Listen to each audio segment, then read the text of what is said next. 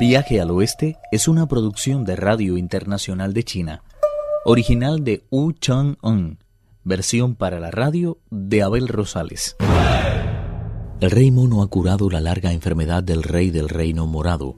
Durante el banquete de homenaje, el rey ha confesado el origen de su malestar. Un monstruo raptó a mi esposa favorita. Fue hace tres años y luego regresó llevándose a otras sirvientas. Estamos tan asustados que he mandado a preparar un refugio para cuando regrese la bestia. Le invito a visitarlo, honorable Sun. El rey condujo al peregrino a la parte posterior del jardín imperial, pero allí no se veía edificio alguno. Dos eunucos cogieron dos pértigas de laca roja y levantaron del suelo una enorme losa de piedra. Este es el refugio.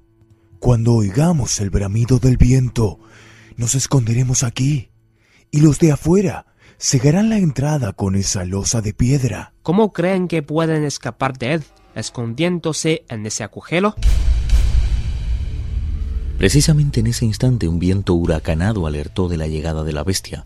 Todos entraron en el refugio, mientras el rey mono se montó en una nube para averiguar el origen del monstruo. Como un servidor del competidor del Señor de los Dioses, dueño de la caverna Siet Tai, que se halla ubicada en la montaña del unicornio, se identificó el monstruo. Intentó combatir con el peregrino, pero tuvo que escapar rápidamente. Su amplia experiencia en atrapar monstruos provocó que el peregrino Sun Wukong decidiera visitar la montaña donde reside la bestia para liberar a la esposa del rey.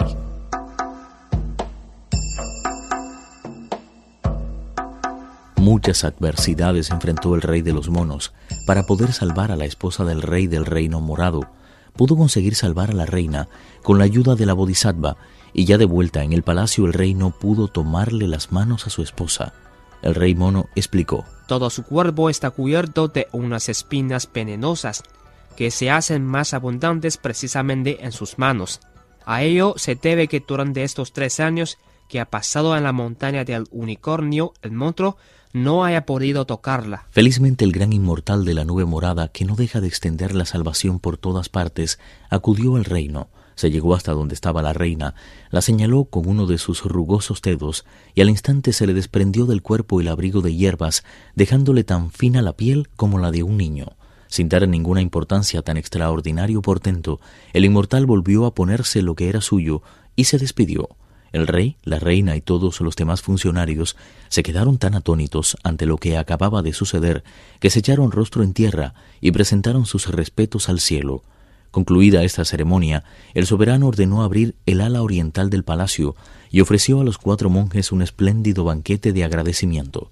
El rey comprendió que no había manera de retener a los monjes y firmó el permiso de viaje. Pidió a continuación al monje Tang que tomara asiento en la carroza imperial, y tanto él como sus esposas se encargaron de llevarle hasta las afueras de la ciudad. De esa forma, los peregrinos pudieron continuar tranquilamente su camino. Se confirmó una vez más que únicamente la amistad es capaz de curar la nostalgia y que la mente solo halla la paz cuando se encuentra vacía de todo pensamiento o deseo.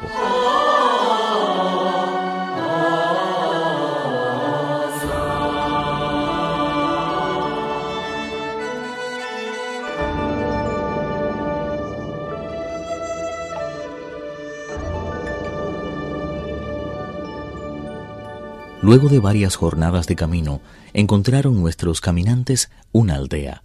El monje Tang quiso adelantarse y pedir ayuda por su cuenta. Recibido por un grupo de falsas jovencitas muy atractivas, fue invitado a una cena vegetariana. El mal olor de los vegetales hizo al monje desconfiar. Cuando trató de huir, las doncellas que dominaban a la perfección las artes marciales y poseían una agilidad pasmosa en las manos y en los pies, lo tiraron al suelo, le cubrieron de sogas y le colgaron de la viga más alta que encontraron. Tripitaka dijo Qué amarga es la suerte de un monje. Creí ir mendigar el sustento a las puertas de una buena familia, y lo que hice fue caer de cabeza en un nido de víbora. ¿Dónde se han medido, discípulos míos? ¿Por qué no viene a liberarme de este tormento? Es tan atroz que habré perdido la vida en menos de dos horas. Después de colgarle, las doncellas guerreras empezaron a desnudarse.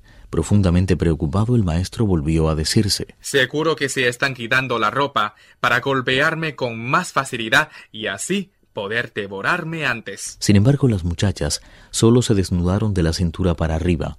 Con el vientre al aire comenzaron a dar rienda suelta a sus poderes mágicos.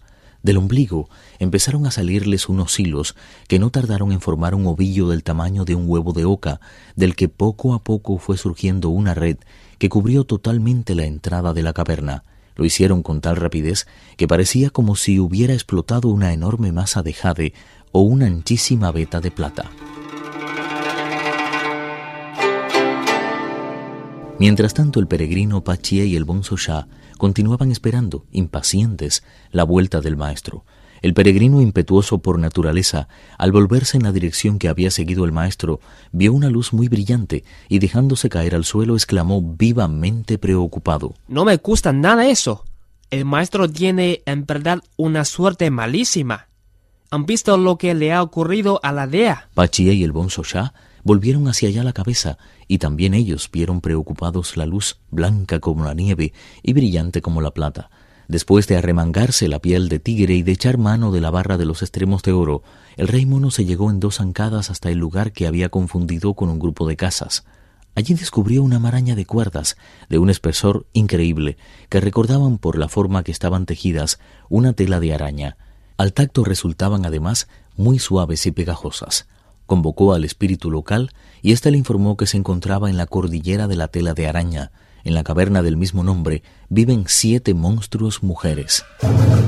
El rey mono, informado de que las siete mujeres se bañaban en la fuente de la juventud cercana, esperó a que éstas se desnudaran y convertido en un águila les robó sus ropas. Las chicas no se atrevían a andar desnudas por el camino de regreso, aunque quisieron engañar a los monjes, fue imposible y huyeron. Luego de incinerar la caverna y liberar al maestro, continuaron su ansiado viaje al oeste.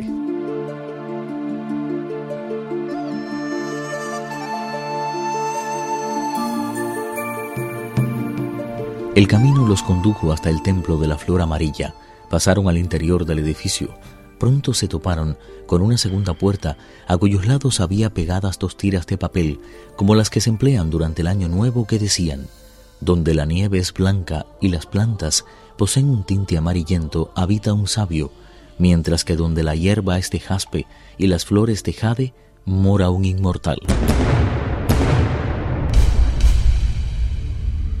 El taoísta responsable del templo era amigo de las chicas monstruos. Informado por ellas de la visita de los cuatro monjes del reino de los Tang, estaba convencido de lo peligroso que eran los monjes, por lo que el taoísta coincidió en envenenarles.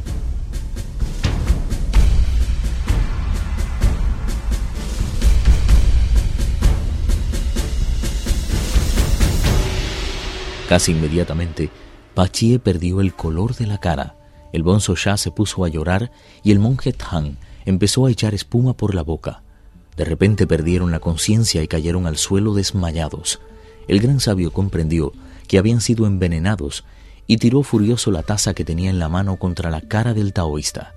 Inmediatamente, las siete chicas monstruos intentaron apresarle con sus redes, pero el rey de los monos escapó.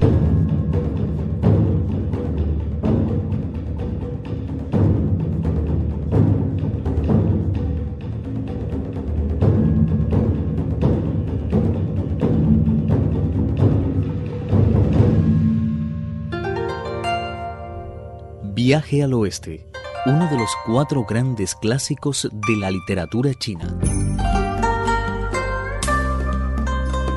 Versión para la radio, Abel Rosales.